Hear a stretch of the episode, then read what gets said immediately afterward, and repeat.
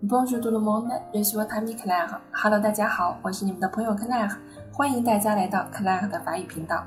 今天呢，我们有幸邀请到了 Claire 法语课堂当中年龄最大的老大哥 François，为大家分享一些他在学习法语的过程当中所积累的心得体会，希望以此来激励更多的年轻人不要放弃自己的梦想。无论在法语学习的过程当中遇到什么样的困难，只要坚持，风雨过后一定会见到彩虹。下面就有请我们的老大哥方 Sir。克莱和法语频道的所有的朋友们。大家好，我叫方索，目前跟随克莱克老师学习简明法语教程的 A 二课程。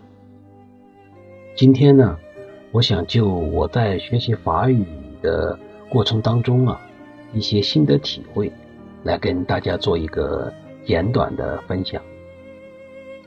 语言的学习呀，我觉得第一个首要因素就是兴趣，兴趣。是万源之本，只有有了浓厚的兴趣，我们才愿意去深入的做一件事情，乃至一项工作。那么这也是我在四十六岁的时候开始学习法语的重要的原因，因为我对学习语言具有非常浓厚的兴趣。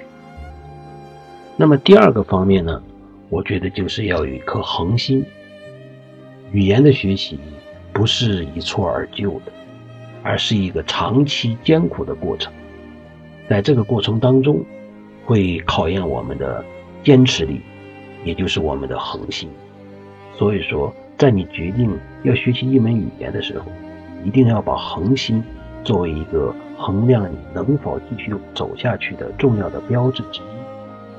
那么第三个方面呢，我觉得要有一定的。忍耐力，这个所谓的忍耐力，其实跟刚才的那个恒心有着必然的联系。语言的学习是一个量变到质变的过程，那么在这个过程当中呢，你要有一定的忍耐力，你要忍耐住，可能刚开始你说的还不是很溜，刚开始你听着还不是很准，为什么？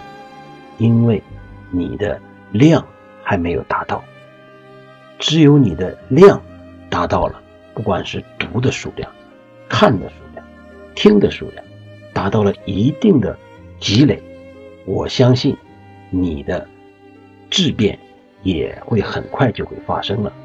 所以说，在语言的学习的过程当中啊，一定要有一定的忍耐力，不要着急，因为我们还。没有达到一定的量的积累，是不可能做到一个飞速的质的变化的。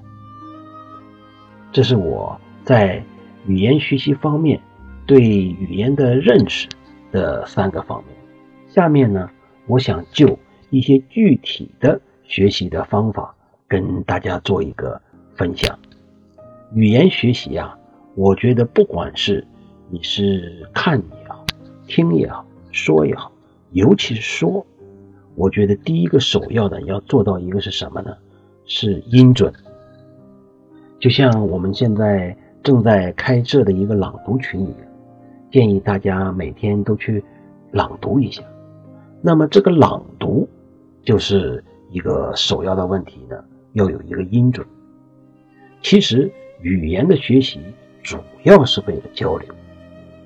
那么，在我们交流的过程当中，我们的语言、我们的声音的讯息传递到对方，那么对方接受到这个讯息的时候呢，他如果接受的是正确的讯息，他会给你一个有力的反馈。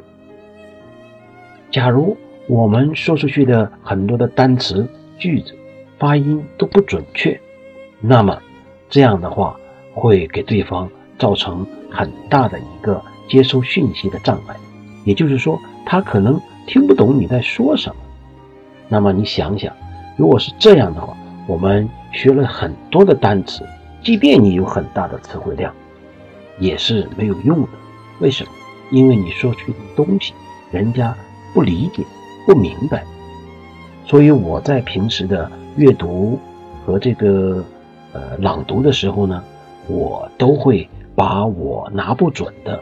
不认识的单词，想方设法的查字典查到它，然后标注在单词的旁边。每当读到它的时候，都会非常认真的把这个单词读得很准，不管是熟悉不熟悉都把它落实到音准非常正确的这样的一个基础上。这是第一个方面。那么第二个方面呢？我觉得语音语调是一个非常重要的方面。语音语调，坦率的说，就是要模仿，多模仿你所接触到的，包括电视上也好，外教也好，凡是尽量跟那些说母语的人去模仿他们，因为他们掌握的母语说的音准音调都是非常的地道的，所以说。在这个语音语调上呢，我们一定要在念的过程当中做到音准的前提之下，一定要注意抑扬顿挫、节奏感的把握。所以，我觉得第二个方面呢，我们在语音语调上要加以重视。那么第三个方面呢，也是很重要的，就是说要张开嘴巴，不要害怕，谁也不是一开始。都读得很好，都读得很棒，都是通过慢慢的积累。可能你现在是零基础，那么没有关系，只要你张开嘴，大胆的读，我觉得慢慢的就会在熟练的程度上读得越来越好。那么如果你掌握了一定的语音规则，呃，那么你在读的过程当中呢，我觉得就可以大声的朗读。这个大声的朗读。是朗读当中非常至关重要的。只有你大声的朗读，你才能和你的阅读的时候的一些相关的印象联系在一一起，乃至于你的听力也会发生一个很大的提高。这是第三个方面。那么最后一个方面呢？我觉得，假如你朗读了很多的遍，我觉得你也可以去。再背诵一下，那么背诵也是非常重要的。其实只要你朗读到一定的程度上了，再背这篇文章的话，就非常的迎刃而解了。所以我觉得呢，在这四个方面呢，音准、语音语调和张开嘴巴以及背诵，我们只要是拿捏好了，掌握了非常好的一个度，那么我觉得语言的学习。就不是一件很困难的事情。像我这样一个四十六岁的人，都会去认认真真的学习这门功课的话，这门语言的话，那么我想很多的年轻人也会轻轻松松的掌握这一门语言。所以我在这里，在即将结束今天的话题的时候，我想跟我们年轻的学生们说一句话：趁着年轻，多学点吧。再见。相信大家听了方少大哥学习法语的经历后，你也会在迷途中找到方向吧。